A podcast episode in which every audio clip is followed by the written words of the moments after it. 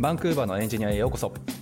バンクーバーのエンジニアは日本時間で毎週火曜日に更新している北米圏のテック業界やライフスタイルなどについてお届けする番組です。実況をお届けするのは私たち2人。サンフランシスコのスタートアップでシニアテックリードエンジニアを務めるゆうやとエンジニアの海外進出をサポートする企業フロック代表のセナでお送りしております。はいというわけでやりましょう。じゃあいいですかね大島先生。はいお願いしますはいお願いします。さあじゃあ僕からかな、えーはい。今日はちょっとまあまたスペシャルゲストにですねもうこのポッドキャストは基本的にゲストに成り立ってる回ですからね。はい。はい、来ていただいて、はいはい。おりますはい。さあどうやらあれですね。あの大下さんとちょっとサイバーの時期ワンチャンかぶってるかもしれない方ですね。そうですね。時期見るとかぶってますね。面識はなかったんですよね、多分。ないですね。おそらくないと思いますけど。はい、うん、そうそう。で、えっと、今回ちょっとそのサイバーそれからまあもう言ってしまうとマックアケっていう会社さんでねずっと働かれている、まあ、エンジニアのソフトウェアエンジニアの方で、えっと、今度 PO を使って、えっと、バンクーーついーに来る。ついにね。PO がすごい、そう。そうそう PO でね来る人自体はまあまあ多かったんですけどはい。あのね日本にやっぱ今いる人でどういう意思決定があってやっぱこっち来られるのかとかってやっぱちょっと聞いてみたいっていう人が結構多くて。はいはい。でこの間前セミナーしたらねやっぱ親子でやっぱ例えば来られる方とかも、うん。やっぱバンクーバーがいいなとかっていう話をよく聞くから、はい。なんでバンクーバーにするのかなっていうところをちょっとお伺いしながらちょっとキャリア面の話なんかもね軽くちょっと触ってお話できればなと思っていますはいはいじゃあ中村先生よろしくお願いしますお願いしますあよろしくお願いします。はい中村と申します。はい、よろしくお願いします。そうというわけで、ちょっと軽くですね、さっき Notion の方で、まあ、 Notion って言っちゃったけど、まあ、アジェンダ的なやつはちょっとすでに送っていて、で、ちょっと僕ですね、大下さんともさっき喋ってたんですが、あのいつの間にかちょっと PO のやり取りをうちの藤井としていただいてて、そうあの僕、中村さんのことあんあんまり存じ上げなかったんですね、あの藤井から話聞くまで。そうなので、ちょっと経歴的な部分とかもある程度しか実は知らなくて。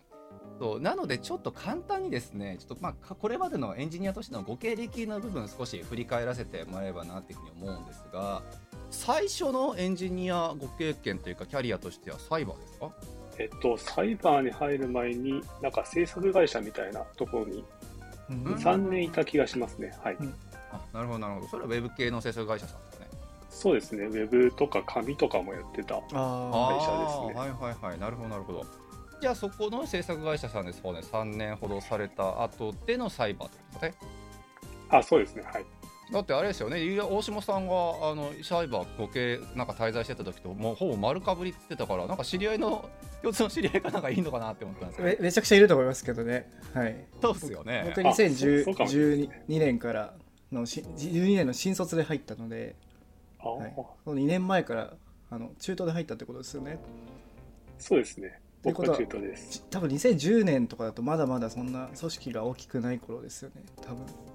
まだ。そうですね。まあ、ただ僕がいた部署って結構、あんまり社内でも知られてない部署だったんどで、どこですか？あの、なんもうもうないんですけど、あのはい。メディアアライアンスっていうなんか部部署というか事業部みたいなのがあって、うん。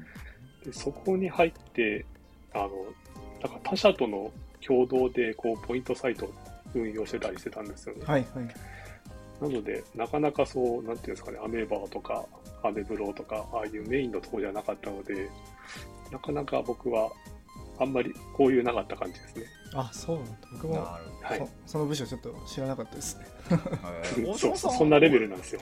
逆逆に大下さんは何？そんななんかちゃんとした部署にいたんですか？ちゃんちゃんとした？ちゃんとした時いや 僕は一応あのアメーバの本スマホのアメーバスマホか。ああのでなんだっけ？デカ？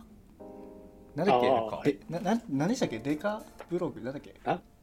なんか、デカ連携とかよくやそうそう デカっていうところにいて。えー、なるほどねなるほどね。本体のアメーバを作ってましたね。はい。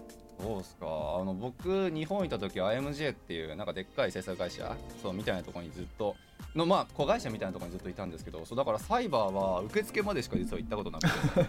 そう。マークシティのね。そうそう受付の姉ちゃんが可愛いからっていうそれだけの理由でそう、はい、すみません。あのそんなにわかなちょっとサイバーの人なんですが。なるほど。そうだからじゃあまあサイバーのご経歴っていうか時期はちょうど本当にかぶってるんだろうけどまあ面識はなく別の部署でじゃあ働かれている者同士ではい、はい。そう。で、えっと、その後のちょっと経歴なんかをちょっとちょっと振り返るというか、まあ、聞きたいんですけどその後、えっとサイバーの、えっと、あれ幕開けさんってサイバーとどういう関係なんでしたっけ？子会社。えっと、今は子会社ですけど、はい。えっと、もともとはこう社内の、なんていうんですかね、社内の一部署じゃないですけど、あうんもう会社としては設立してましたけど、うん僕自身もまだサイバーの席で、うんはいはい。で、サイバーの、のえっと、ななんですか、オフィスの一角をお借りして、うんまあ、形上独立してましたけど、うん。まあ、ほとんどうサイバー社員として、こう、新規事業を作ってたみたいな感じですね。ああなんかじゃあサイバーエージェントの中になんか制作部署みたいなのがあるそれが幕開けって名前だったみたいな感じですか？そうですね。その当時、まだクラウドファンディングって名前があんまりこう知られてなかったんですけど、はいまあ、クラウドファンドファンディング事業をやるぞってなって、こう人集められて、でそこに運運よく入れて、で新規事業ができたみたいな感じですね。はあなるほどですね。そうでまあ幕開けさんの方で在籍9年っていうことでねなんか大下さんとここに一番びっくりしてたんですけど9年か と思ってなんかそちょうど僕もあの幕開けで出たぐらいの時はまださ確か裁判にいたはずだったと思うんでもうあれが9年経つのかみたいな思ってからもうはい完全初期メンバーってことですか中村さんはじゃあ、そうですね。最初のエンジニアですね。あ。ああなるほどね。そうなるほど。はいしかもねそのエンジニアとして9年もねいるこのウェブ業界でいることも珍しいじゃないですか かなり、そうですよね。そうですね。うんはいまあでも初期メンバーって言われると確かになって思う人がちょっとちらほら頭には思い浮かぶなとは思うんですけどやっぱあれですかその9年間っていう分でね幕開けさんの方でそう実際何やられてたのかなっていう分とかもちろんちょっと知らないっていうのが具体的に中村さんが何されてたのかなっていう部分はちょっと知りたいなと思ってるんですけど肩書きとしてはもうソフトウェアエンジニアとして9年ってことですか？あ、そうです。はい。僕はちょっとマネジメントとかは、あの、まあ、苦手ですし、ちょっとやらない思考なので、まあ、エンジニアとしてやっていきますっていうふうにしてます、なるほどですね。そこでじゃあまあ9年間、えっとまあ、例えば制作、ん？幕開けさん、そのクラウドファンディングを作るぞっていうことだと思うんですけど、クラウドファンディングのサイトを運営してるのかな、幕開けあ、そうです。サービス、うん、あれですよね。あのキックスタータうん、キックスカーター、スターター。ーとか日本だとキャンプファイヤーとかそうそうあキャンプファイヤーも Makuake なのか、すごいですね。いやじゃあキャンプファイヤーは Makuake じゃないじゃないのか。けどおな同じサービス同じようなサービスをっていうことですね。うんあ、それは知らなかった、失礼。なるほど、なるほど。で、まあ、その Makuake さんの方で、実際ソフトウェアエンジニアとしてっていう部分だと、もうずっと開発の方されてたんですかね。あ、そうですね。はい。で、えっと、9年ってね、なるとっていうで、まあ、単純になんで9年間もっていう分にすごく 興味を持つのが、まあ、僕らなのかな。特にね、北米圏だとやっぱり、まあ、なんだろうな、日本と違うのかちょっと分かんないですけど、やっぱり転職、転職って、本当2、3年でね、ポンポンポンポン変えていくっていう人がやっぱ多いのが、こっちの文化っていうイメージがやっぱあるので。そうとは言っても日本でもねやっぱりそんなになんか長期間あの一つの会社にいらっしゃるっていう人ってあんまり周りやっぱいないなっていうのが僕も正直なところでやっぱ9年もいらっしゃったっていうのに関してはなんか事情とかいうかなんかそういう契約だったりとかなんかいろいろあったりとかしたんですか？なんで9年っていう？はい。まあ、僕も、なんていうんですかね、気づけば9年ですし、まあ、な間こう、なんかいろいろ浮き沈みも当然あったんですけど、はいはい。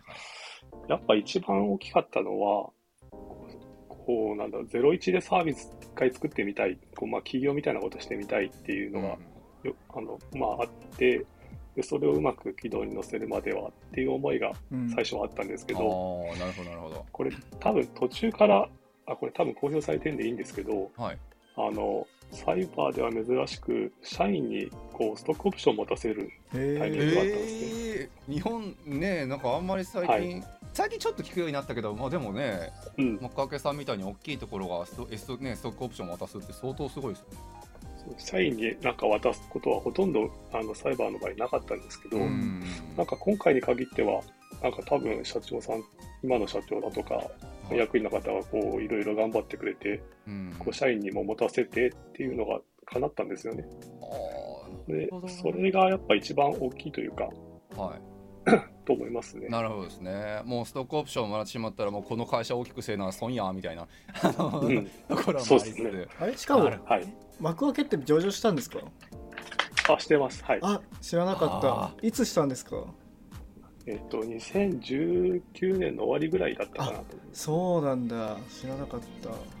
素晴らしい。なるほどね。ね。そういうことかあれじゃないですか。大下さんもね今やっぱりラーメンヒーローでやっぱり上場だったりとか 大きくするまではってよくねくすっぱく言ってるそう。からそれで僕も4年何ヶ月ぐらいもいますからね。なんかその気持ちすごいわかる気がするちょっと。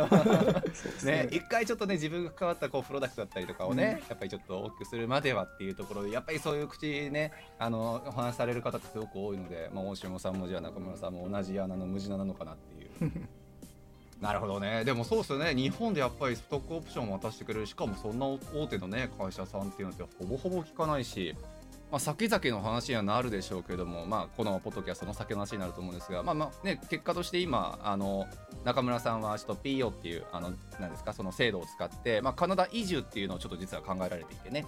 でそれもちょっと今の幕開けさんに在籍しながら、まあ、海外移住っていう一応形になると思うんですが、ね、その辺もよく許しましたよね。普通ダメじゃないですか。そうですね。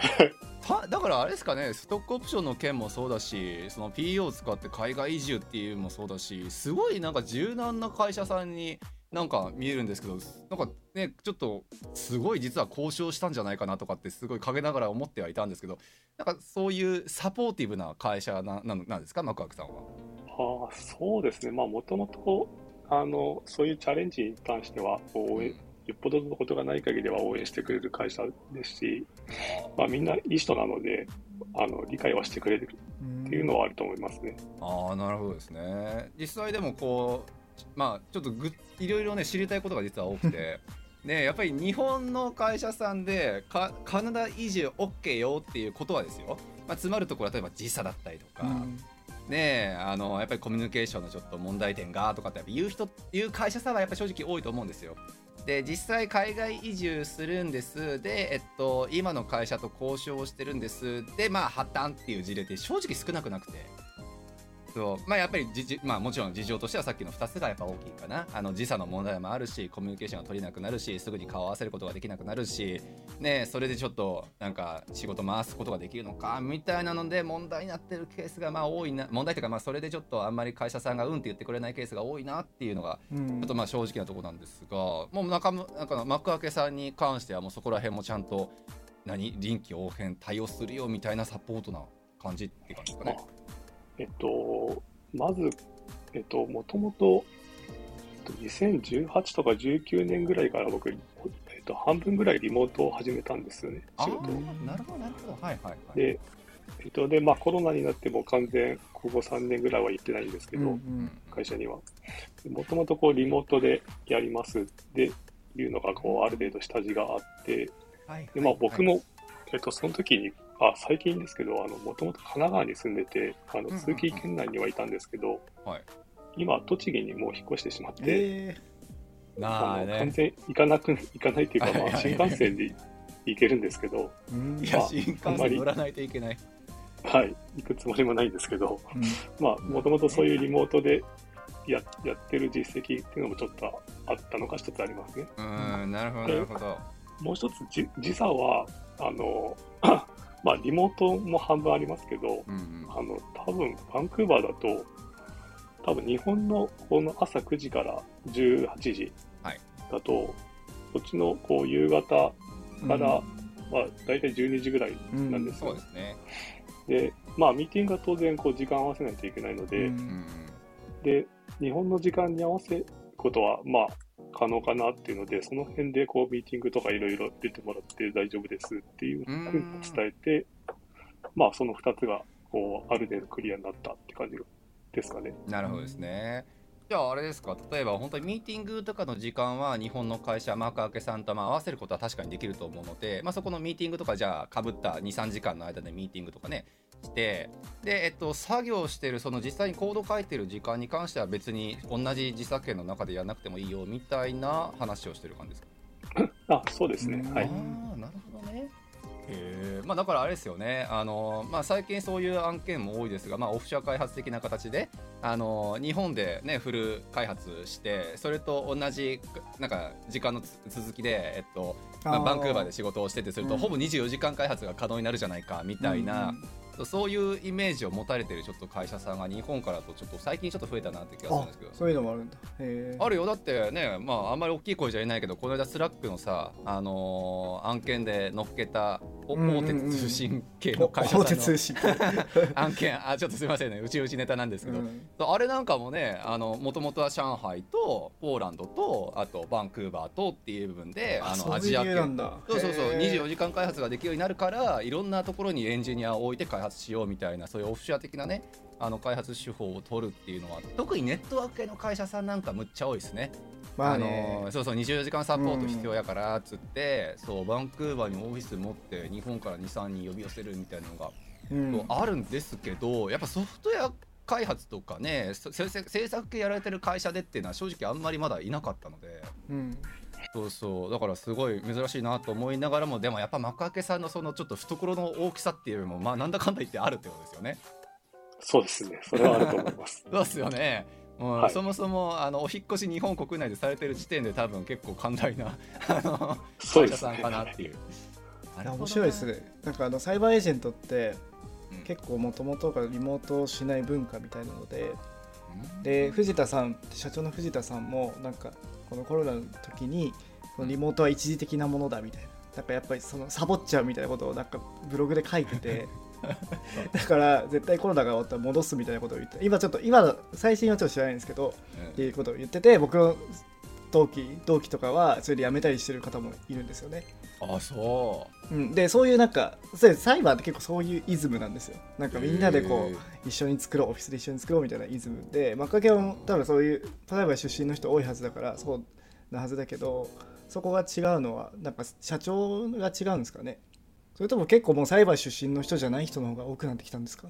あ、まあでも最近は CA から転籍はあんまりないですね。最初の頃はあったんですけど、はいはい、途中でこう、なんかやっぱも問題じゃないですけど、うん、引っこ抜くなみたいな、なんか事例があ あったんへでえ、サイバーなんかそういうのの人は聞きましたね取んなみたいな。うん 横から横取りしてくんなみたいな、うんみたいなのは、あ、そなんかちょっとあっ。たことは聞きましたけどね。なるほどね。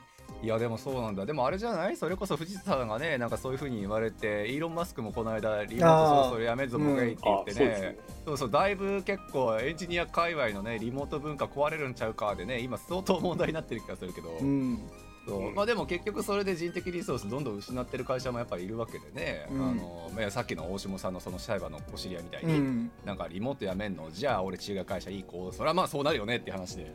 そうですよねだから二極化してますよね。片やなんかもう高級的にフルリモートっていう会社と、えまあ、片やそのアップルとか戻してますもんね。そうよね。いやでもしゃあないよね。サイバーもそうだしさどこの会社大手は全部そうだろうけどあんな高いオフィス持っててさあの人呼ばなかったら 家賃の無駄遣いでしかないっていう。確かにね。確かにいや。そうなんですよそううちバンクーバーの話をちょっとするとそうなんですよ。この間アマゾンがですねあのバンクーバーの由緒正しき郵便局をぶっ潰して自分たちのオフィスに変えて相当問題に実はなったんですけど2019年で1000人2021年とかで5000人増やしてでなんかもうコロナだからっていうことでリモートワーカーだんだん増えてきたんだけれどもやっぱりあのオフィスすっごい高かったしみたいな感じでちょっとリモートどんどんやめていってるってね、うんやめてますよね。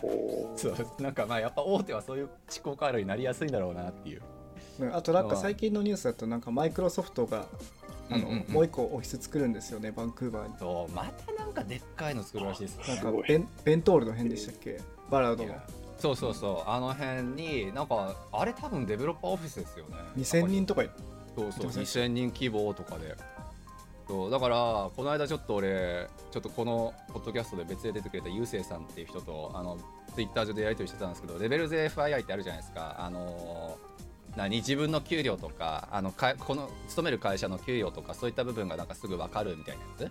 あああの給与まとめサイトみたいうな。そそう給与まとめサイトみたいなやつ、そうあれでバンクーバー検索すると今ねソフトウェアエンジニアの平均の中央値かの年収が1600万ぐらいあれ見たよ。そんなことそんなはずないじゃん。そう、そうさすがにそれはおかしくて。うん、そうそう。でゆうせいさんからツッコミが入ってあのこれ検索してみたらあの1000件くらいの会社のデータのうち上400件くらいがアマゾンらしくって。うん。それはアマゾンの給与が400件もそれは牛耳ってたらまあね1600万くらいになるよねみたいな、うんうん。い いやそうそう。そういうちょっと現象が起こってしまってるくらい今バンクーバー大手がバンバン増えてるっていうのがあるんですけどそう。なのでねやっぱりちょっとリモートっていう部分に関してはちょっと反対派の勢力っていうのをちょっと周り最近聞かれるようになったなっていうのが、そうあるのでちょっと今後のなんかエンジニア業界すごくちょっとどうなるか楽しみだなって思いつつ。まあでも中村さんはもうそんなコロナなんか関係なしにその前からリモートワーカーズまあその週半分くらいでしたっけ？ねされてってっていう部分の下地があったからまあ交渉もしやすかったってことですよね。そうですね。はい。はい。ちょっと下世話なお金なお金の質問していいですか？あ、はい。2つあるんですけど1つはその PO のお金って幕開けが出してくれるんですか？あ、これ僕持ちです。あそうなんだやっぱそこはやっぱり個人はい持ちなんだ、はい。うんはい。じゃあ基本的に渡航のその引っ越し代とかも全部？あ、そうです。あの、僕、僕理由なのでうん完全に。はいはいうんねなので、はい。その辺は自分でやりますっていう感じですね。まあそうですよね。さすがにね。それで会社サポートしたらだいぶちょっと。びっくりするまあそこをサポートしたの神だなと思ったんですけど。まあね。いやいや そこもしゃあなくない。でもさすがに前例があったりとかするとまたね話が違うのかもしれないけど、うん。まあね。でもストックオプションでなんとかなってるのかなっていうのはちょっと。間違いない上場企業のほらストックオプションだから。そうそうそう。でもう一つの質問はその給与の水準って東京のままなんですかでそうなるとやっぱバンクーバーってやっぱ東京よりは物価高いじゃないですか家賃とか高いから、うん。それってどう考えてるのかなって思って。はい。あベースは、あれあれですね。あの、今もらってる給あじゃあ料ベースで。同じなんだ東京ベースではい。で、まあ、カナダドルで払ってもらう感じになるんですけど、はい。それは東京のをカナダに変換するから今円安だはい。と給与が低くなったりもするってことですよね、あ、そうですね。はい。そのそのリスクは負います。はいそっか。なるほどいやそうですよね。本当円安円高の部分だともう今はとんでもなく円安やから。まあでも本当にこればっかり祈るしかないですよね。あのそこそうそこを実際中村さんがされる時にはこの円安が解消していることをもそうだよね。そうだったらラッキーだもんね。ういやもう本当間違いないよね、そうそう。ちょうどだからあれですよね。本当円高に切り替わった時くらいにもう渡航して給料もらい出したらもう泣いて喜ぶみたいな。でもさその水準で生活始めちゃったらさ円安になったらさ。まあだからそうだよね、うんだから日本そう日本円でね稼いでらっしゃる方ってやっぱりその PO 利用者の方はやっぱ多いんですよあのご自身で事業されてたりとか、そっかそっかうう確かに。自分の会社持ったりとかそうそう。だって大島さんも言うてねあの元のそのアラーメンヒーローに関してはアメリカにある会社だから、まあ、アメリカドルで稼いでるっていうのがあるし。でも僕は そのカナダドル固定にして持ってるんですよ。ああそうか。まあ、はい。交渉交渉してってことだね。はい。そうか。大島さんの場合だからそうだ。カナダドル固定なんか、あれかもしれないですね。あの、僕はちょっと考え方的に、まあ当然、ね、お金はいただけた方がいいんですけども、はい。この、あ、もともとこう、永住権っていうのを目指してたときに、うん。うんこう、な何通りかこうパスがあると思うんですよね。うんうん。うんあの、学校行かれて、ポスグラで、とか、そういう、そういう道といろいろこう比較したときに、PEO で行けると、なんだろう、学校に、なんだろう、年間3、400万払って、うんうんうんうん。うんうんで、ポスグラ持ってとかってか考えると、はいはいはい。逆逆にお金もらいながらその期間1年過ごせる。うんなるなほどね。なんつったらいいんですかね。ちょっとお得感っていうか、いや間違いない間違いない。えななんつったらいいんですかね。まあでも実際だからコスパですよね。そうですね。そうそう、まあ、あのこの1、2年をこううまく使うには、あ全然いい選択肢なんじゃないかなっていうふうな感覚でちょっと決めましたかね、僕の場合は。そういうことですね。そうだから実際あれですよ。あの PO を使うぞっていうふうに意思決定される方って大体2パターンで今中村さんおっしゃった通り、まあ、学校行ったりとかねあのやっぱり働けるためのビザを取得するためにっていうので学校行ったりしなくちゃいけない。それに300万とか400万とかかけてしかも2年 ,2 年とか1年とか1年とか2年とか学校行かなくちゃいけない。時間的なリスクもあってねなんかその学校に払うお金のリスクもあってっていう分だったらまあ PO を使ってうん百万ポーンって飛ばした方がまあささ早いよねっていう話が一つとでもう一つはお子さんの理由ですよね。あのーそうそうやっぱりお子さんこっちに来てまあ何やれえっと外国人ステータスでこっちの小学校とかに行かせたりするともうそれだけでうん百万なんもう毎年毎年飛んでいくっていう話やっぱなってしまうのでまあ、それやったら永住権とか取ってしまった後にお子さんを、えっとまあ、就労ビザでも永住権取ってしまった後に、えっと、お子さんをこっちの公立の学校とかに行かせたらただじゃないかとかっていうそれでもう本当にな一体いくら浮くんだみたいなねそうそう話になったりとかっていう方がやっぱり PO を使うっていう意思決定される方がやっぱ多いので、まあ、その本当にコスパの感覚に関しては本当に皆さんおっしゃる通りっていうですね。なるほど素晴らしい。でまあちょっとその話の続きでっていう形になるかもしれないんですけどあのまあやっぱりバンクーバーとかカナダとかってやっぱりまあそのカナ今回はカナダのバンクーバーの方にねあのちょっと P を使って来られるってことになったと思うんですが、まあ、他にもいろいろ選択肢はあったと思うんですよ。シンガポールとかそうそう。ねなんかアメリカとか、まあ、いろんなやっぱり国もやっぱありますし。そう。なんでバンクーバーにされたのかなっていう部分がずっと気になってはいたんですけどお伺いしてもいいですか？ねもともと僕はあの、まあ、子どものこう教育の選択肢を増やすっていうのが最初の目的だったんですね。うん、で、まあ、当然こう英語圏でで、まあ、ある程度こう、まあ、なんだろう医療とか社会がある程度こうちょっと、なんだろう成熟したところでってことを探しててたのが始まりで、まあ、そうするとこうシンガポールとか本当マレーシアとか安くて、こう英語圏っていうのはいっぱいあるんですけども一方でこうまあ、自分のエンジニアキャリアとしても、まあ、そそうなんですかね、あなんだろう、ある程度こうやっぱ発展させていきたいっていう思いもあるので、なるほどなるほど。そういうことを考えると、まあ、ある程度絞れてきて、まあ、やっぱ英語圏北米とかの方が、まあ、チャンスがいろいろあるかなっていうので、カナダかなっていう感じになりましたね。そういうことですね。あでもまあじゃあ最初に来る理由としてやっぱお子さんの教育方針というかね教育レベルっていうところを英語圏に置きたいっていうのがやっぱり最初に来た来る理由っていう感じですかねじゃあ。はいそうですね。なるほどな。それって言語的な問題ですか？それとも教育のシステムですか？えっ、と、まあ、両方ありますかね。まあ、あの、ちなみにまだ子供には言ってないですけどね。あ、マジっすか。はい、あら、お子様、ちなみに今聞いておければ何歳くらい？あ、えっと、小学校2年生と、えっと、2歳。2歳。で、はい。で、まだ伝えてはなくて、で、こう、徐々に慣らしていかないと、こう、結構、あの大変なので、ままずはこう、神奈川から栃木に引っ越したのもすごく、あの、泣かれてしまって大変な思いしちゃったんで。ああ、そうですか。徐々に慣らしていこうかなっていう感じでまだ言ってないです。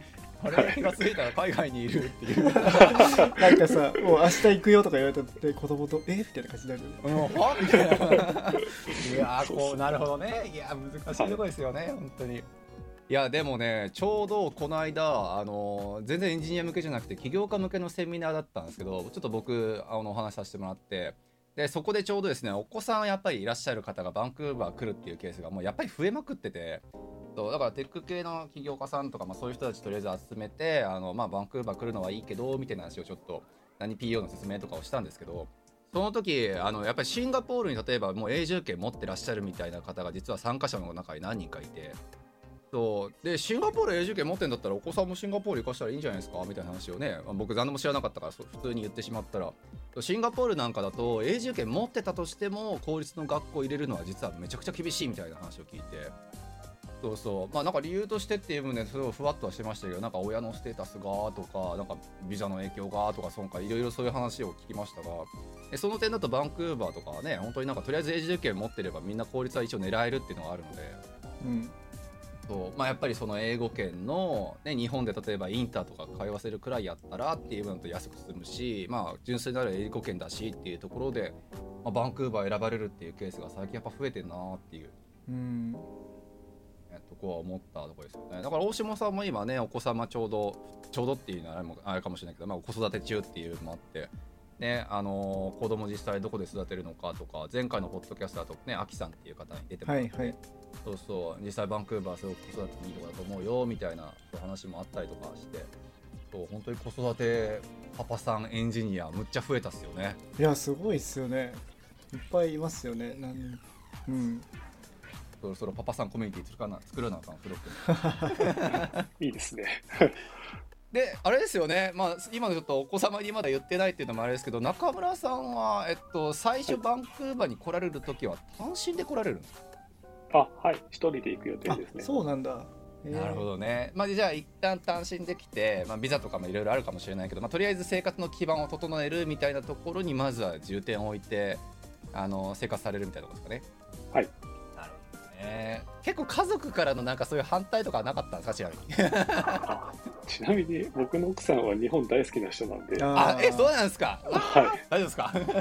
い。で、なんか、あの僕の質としては、こう、まあ、自由に行き来してくれればいいよっていう感じで、あなるほどね。なんか、こう、なんですかね、今日からもう切り替えますとかってなると、ね、こう、またいろいろあるので、もうそこは自由に来たい時に来たらいいんじゃないかなっていう、こう、ソフトランディングしようとしてますね。なるほどね、はいそれで慣れるとまあ慣れたらいいしみたいな感じかそうですね。いやいまあ、僕の場合は、あの、まあ、日本での生活っていうのもまだうん捨てる気がないって言ったらいいんですかね。うんまだ残しとく想定でいるので、うんうんうんまあ、当然、こう日本のなんか学校に行きたいとか、そういうのがあれば、日本でも全然いいかなっていうスタンスですね。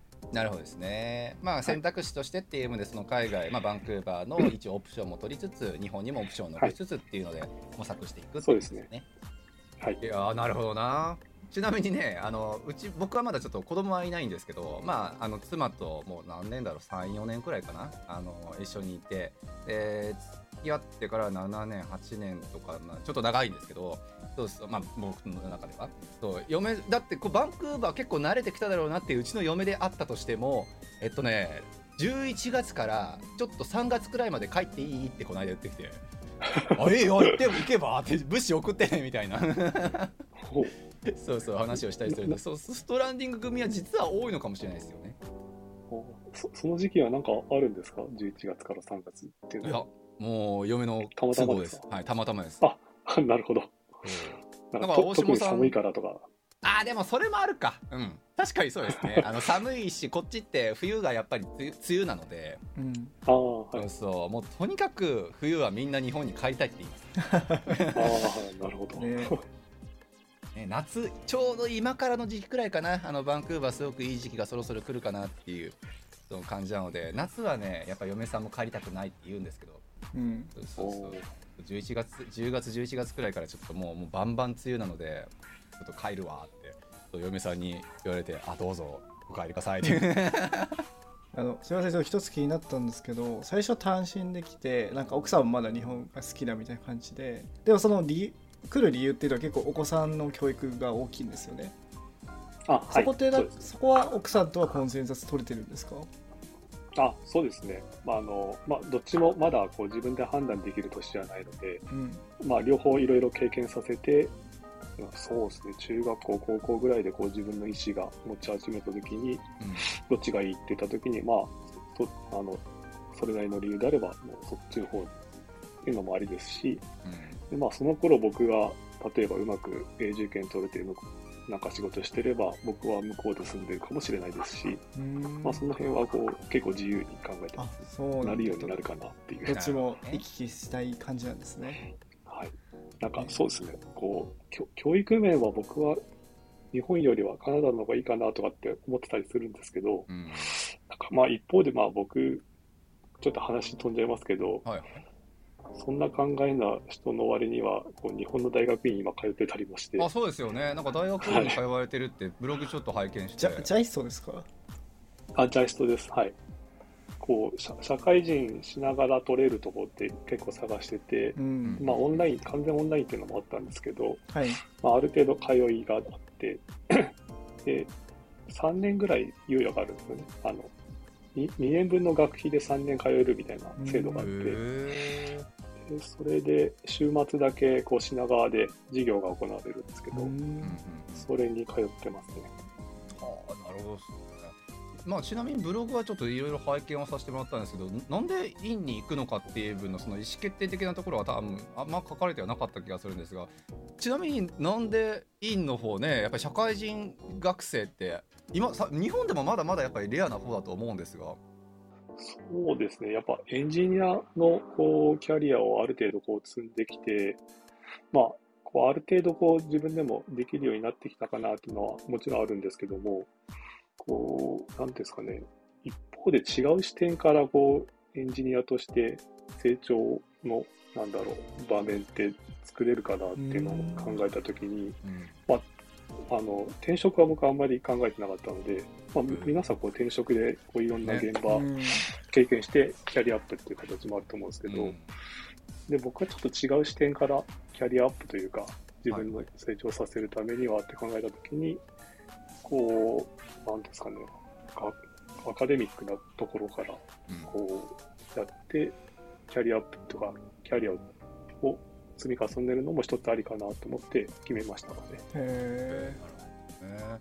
大学院ね最近だとなんか北米圏だったらなんだっけなんちゃらヒューマンアカデミーだっけ名前はしまったな。あのブロックメンバーでもね何人か今オンライン大学通ってるって人がいたんですよ。でアメリカの学位がそれ取れるからっつって。ーありますよね。ヒューマンなんとかありますよね。ヒューマンなんだっけ？あれ ちょっと待ってだってね僕のね弟子がねそこで CS の学位取ったんですよ。ああそうだそうだそうだ。でもあれだよね。あのアメリカのそういうなんかオンライン大学系のやつってビザ的には確か効力持たないんだよね確か。ああそうなんだそうそう。だからそれのちょっとねあの良し悪しがあるかもしれないけどもそうオンライン大学最近増えてるし。まあじゃあそういったエンジニアとしての成長を一つ考えてっていうのの方針まあ試みとして大学院っていう話ですね。あはいそうですね、安田さんこあれ？ University of the Peopleああそんな名前。そんな Human じゃない。 Human じゃなかった。 People People。全然違うじゃねえか。僕も間違った。はい俺俺が、はい、大変失礼しました。はい。そうそう、そういうところね、行かれてる人もいたりするんですよ。そう。実際でもどうですか？エンジニアとしてやっぱり現場もう出てるしっていう人が大学院行ってっていうところでなんか学ぶこともちろん院のねコースにもよったりするんだろうなとは思うんですけどなんかやっぱり勉強になったものなのか今後のキャリアに生きるというふうに判断できるものなのかみんなにお勧めできるものなのかっていうところだと結構どういうご意見も持ってるかなそうですね、まあ、どこ、あの大学院で、あ日本の場合、大学院の前期、うんうん。あの修士課程とかになると、なんていうんですかね、やっぱ研究をするためのところうん。になると思うので、まあ、当然、あの授業は一通り取らないといけないんですけど、そね。まあ、それをこなした上で、自分の専門分野でどういう研究ができるか、ん。どういう研究成果を残すかとか、なんかそういう形になるので、うん。ななんですかね、こう、やること自体は、あの、こう学習して知識をっていうよりは、まあ、研究がやりたい方、うん。まあ、一つの分野で、こう、ある程度時間をかけて研究して、自分で、こう、仮説立てて、こういう成果が出ますっていうところまでをやるっていう意味においては、こう、あんまり仕事では、そういうことやあんまりやらないので、まあそうですよね。なんかでっかいメーカーさんかなんかいて研究室でも入るんだったらって思うけど、そうですよね。はい。うん R&D ディビジョンがあるようなところだと、まあそそうういうこともやってると思うんですけど、うん。まあ、サイバーでいうとあの AI ラボとかとは多分言ってるんだと思うん。ですけど、秋葉のやつですね。そうです。はい。そこは、ジャイストとかナイストとかの人が確かいらっしゃって、うん。あそうなんだ。はい。多分なんか同じようなことやられてるんだと思うんですけど、なるほどね。まあそういう経験ができるのは良いいいかなと思いますかね、僕は。うん。なるほどまあアカデミックの経験の中でっていうところ。まあだからソフトエンジニアとしてっていうところだとまあなんかねあのーまあちょっと下水話になるかもしれないけどレジュメの中にやっぱりマスターって書けるじゃないですか。そうそう。やっぱりそれが結構あの目的でっていうので学位こっちで取り直す。まあカナダの場合だとビザの目的も当然あるっていうのもありますが。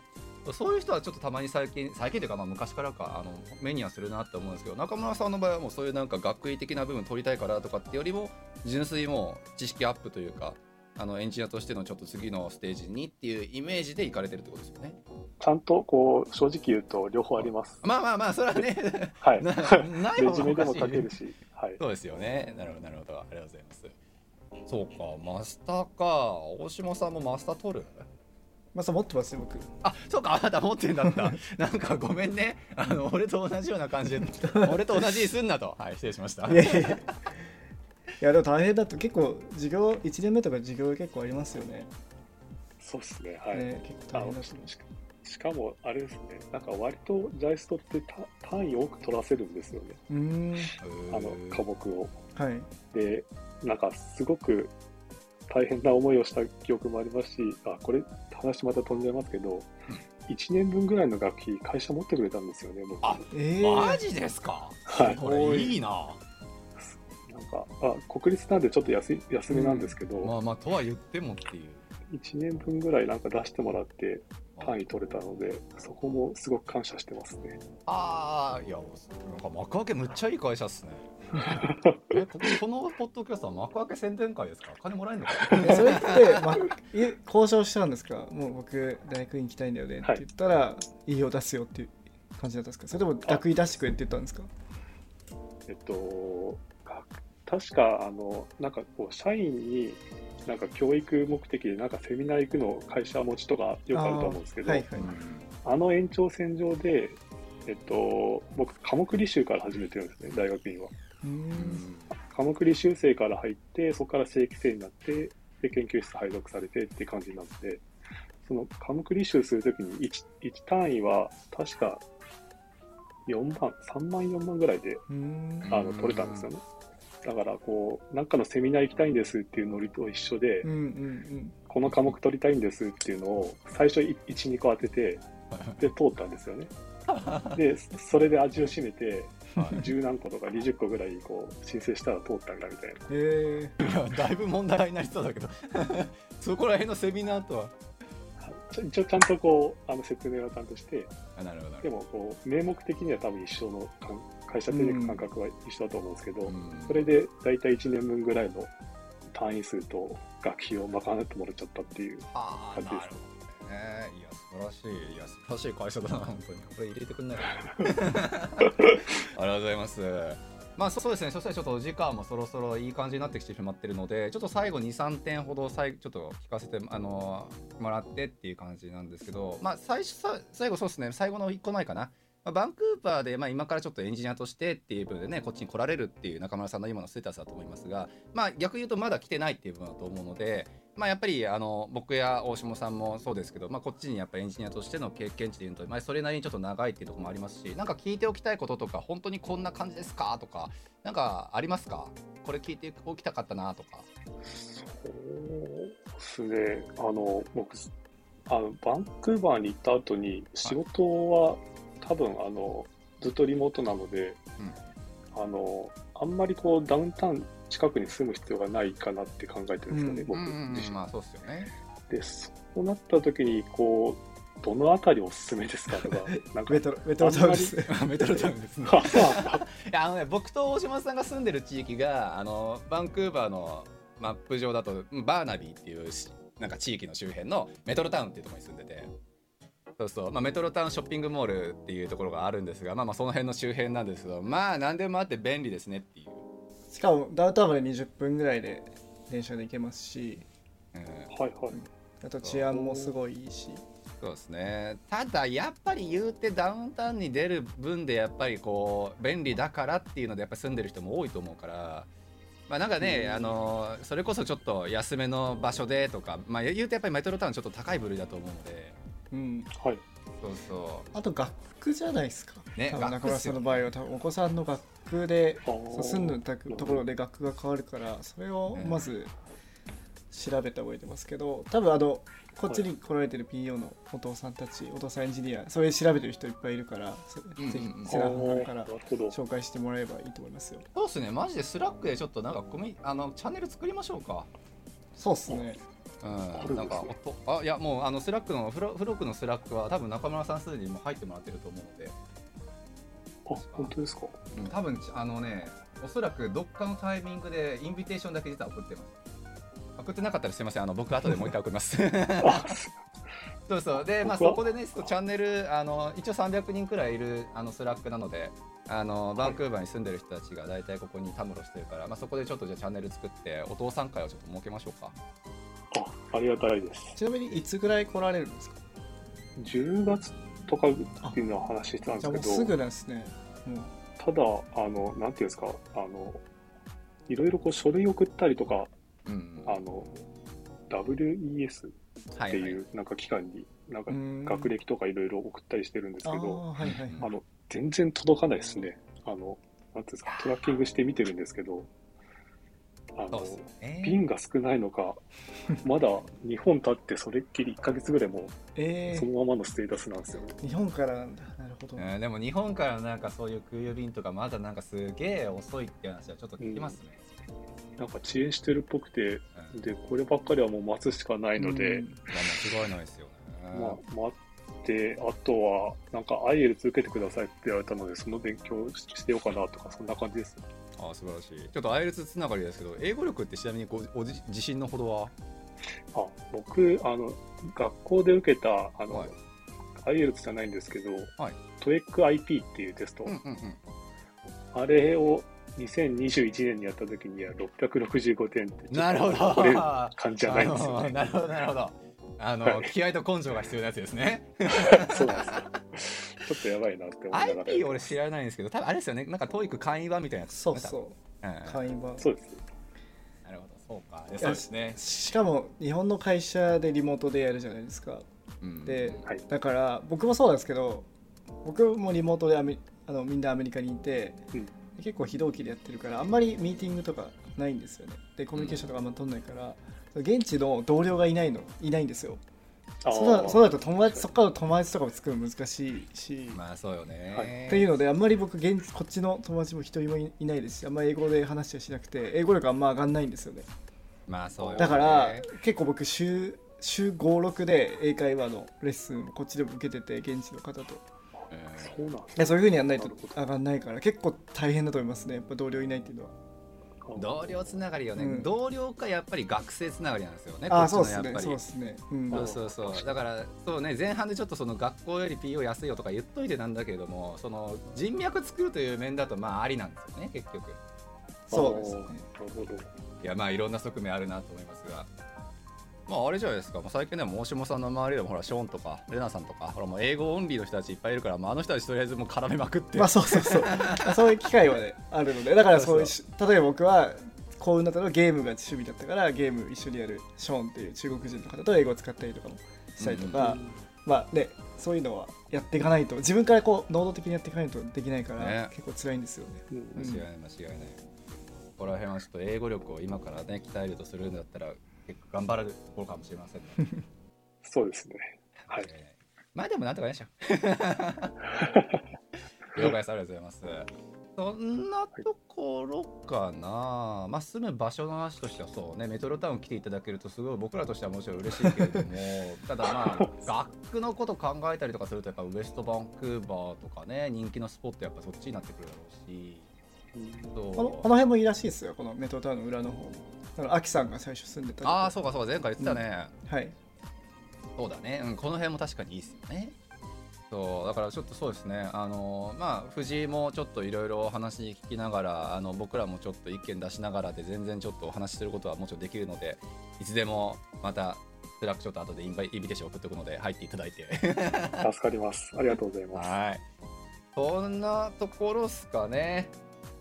大島さん、なんかある？あそうですねなんかまだまだ聞きたいこといっぱいあるあるんですけどちょっとあの渡航された後にまたどう渡航大変だったとかなんかその働いてみてどうだったとか、い、ろいろお聞きしたいですね実ね、際間違いない。うんぜひ。はい、ありがとうございます。そう日本からのリモートワーカーって言う言うほどまだ多くないからですね、しかも。そう聞いたことないですねうん。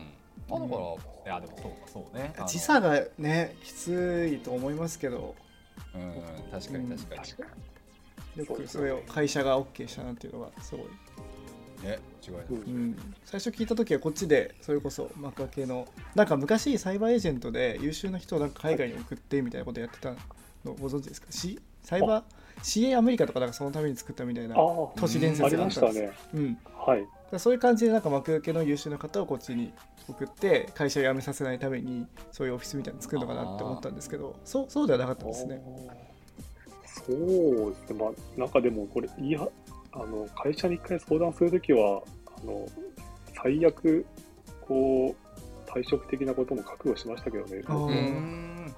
あの、まあ、言ってしまうとね、こう、ななんていうんですかね、自分のやりたいことをやりたいんですっていう話を会社にするので、で折り合わなかった場合は、ね、こう、お別れしなきゃいけない可能性もうんゼロじゃないなと思ったので、なるほまあ、そんな感じでお話ししましたけど、まあ、運よくこう、折り合ったので、でうんよかったみたいな。いや、間違いないですよ。本当になんか理解力の塊かな、幕開けがっていう。